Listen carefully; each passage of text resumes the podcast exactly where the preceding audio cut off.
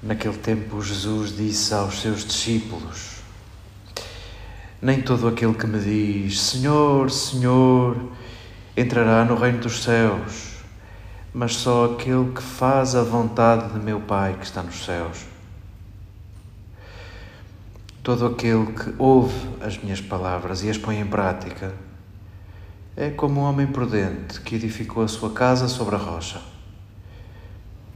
Caiu a chuva, vieram as torrentes e sopraram os ventos contra aquela casa, mas ela não caiu porque estava fundada sobre a rocha.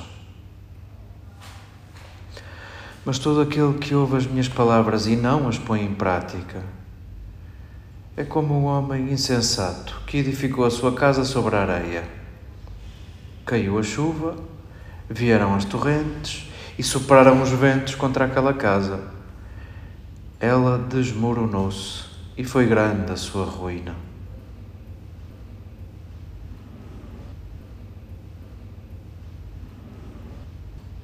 Acolhamos estes textos de coração generoso, nós que comunitariamente na liturgia assumimos que queremos um tempo novo assumimos que entramos no Advento, assumimos que queremos preparar-nos, possa aquilo que fazemos comunitariamente ajudar ao nosso processo interior de renovação do tempo. Como é que isso se faz? O tempo não se vai renovar só porque o relógio dá mais uma hora, só porque o calendário muda um dígito.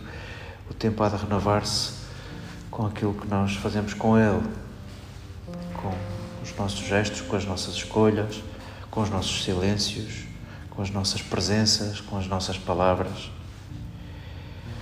E por isso, o verbo esperar no tempo de advento é tudo menos uma pasmaceira.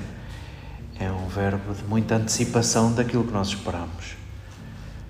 Esperamos um tempo novo, antecipamos a renovação do tempo já Esperamos o grande encontro com Jesus face a face, o grande encontro com Deus face a face, antecipamos-o já, revendo as categorias que usamos para definirmos quem é que é irmão, quem não é, quem é próximo, quem não é, quem é amigo, quem não é. O tempo de Advento é o tempo de revisão de tudo isto, de mangas arregaçadas e de tornarmos ativo o verbo esperar. E que boa sugestão para o dia de hoje, quando se fala em casa. A verdade é que Jesus é continuidades e descontinuidades. Somos herdeiros nós, por via de Jesus, de um grande património judaico, mas também, por causa de Jesus, somos muito críticos em relação ao património judaico Há coisas que aceitamos e há outras coisas que não aceitamos. Na Bíblia proíbe-se comer camarão e só não come camarão quem tem alergia. Vamos, houve coisas que soubemos acolher e adaptar e houve coisas com muita sabedoria que soubemos interpretar. E que bom seria se isto fosse sempre assim. Às vezes parece que, que repousamos sobre as decisões do passado e demitimos-nos das decisões do presente de ajustarmos o Evangelho ao real, de ajustarmos o Evangelho à vida de hoje, de homens e mulheres contemporâneos. Uma descontinuidade que identificamos em Jesus, de muitas, tem que ver com isto da casa. A casa de Deus era o templo. E Jesus é muito crítico em relação à casa do templo. Despreza o ouro que os discípulos ficavam completamente maravilhados, ficavam hipnotizados com a beleza do templo, Jesus despreza. Não ficou uma palavra registada nos Evangelhos de preço pelo templo. Bem sabemos que os Evangelhos foram escritos depois da destruição do, do templo do ano 70 e bem percebemos a vontade dos evangelistas de colocarem na boca de Jesus aquilo que era já uma sensação, a sensação crítica em relação ao templo que convertia a religião numa máquina opressora. Jesus foi partilhando conosco o seu entendimento e a sua sensibilidade, e os primeiros discípulos foram interpretando e percebendo o sentido e dando forma ao longo dos tempos o que é, é isso da casa de Deus. Nós que, se destruírem as igrejas todas do mundo inteiro, continuamos a ser cristãos. Nós que, se formos impedidos de entrar numa igreja, continuamos a ser cristãos. Nós, se daqui para a frente nunca mais entrarmos numa igreja, num templo, continuamos a ser cristãos. O que é isso da casa de Deus? O que é isso da casa? Jesus foi nos devolvendo uma interpretação da casa de Deus. Onde é que Deus habita? Deus habita o tempo e Deus habita os próximos.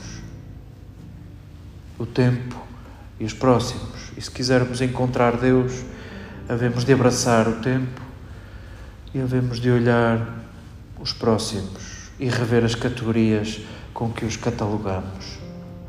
Fica claro nesta história que Jesus inventa e nos oferece nesta página do Evangelho de Mateus. É muito fácil nós pegarmos nesta história, moralizarmos e nos dividirmos quem é que é prudente e quem é que é insensato, mas o que está aqui dito é a vontade de construir uma casa. E possa este também ser o nosso projeto de advento, o nosso plano para estes dias de revisão de vida e de renovação do tempo. O que é que é casa? Com mais companhia ou com mais solidão, a casa é onde eu sou quem eu sou. A minha casa é onde eu não preciso de impressionar ninguém.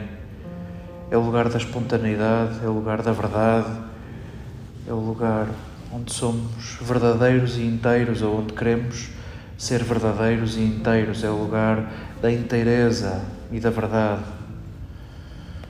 E possa esse ser o projeto para a renovação da Igreja, para a renovação do tempo, para a renovação da casa de Deus, que começa por nós. Possamos nós dispor-nos à construção de uma casa onde todos são bem-vindos se forem inteiros, onde todos são bem-vindos se viverem em verdade e onde nos comprometermos a aceitar todas as pessoas que vêm em verdade com vontade de se inteirarem e de se saberem inteiras.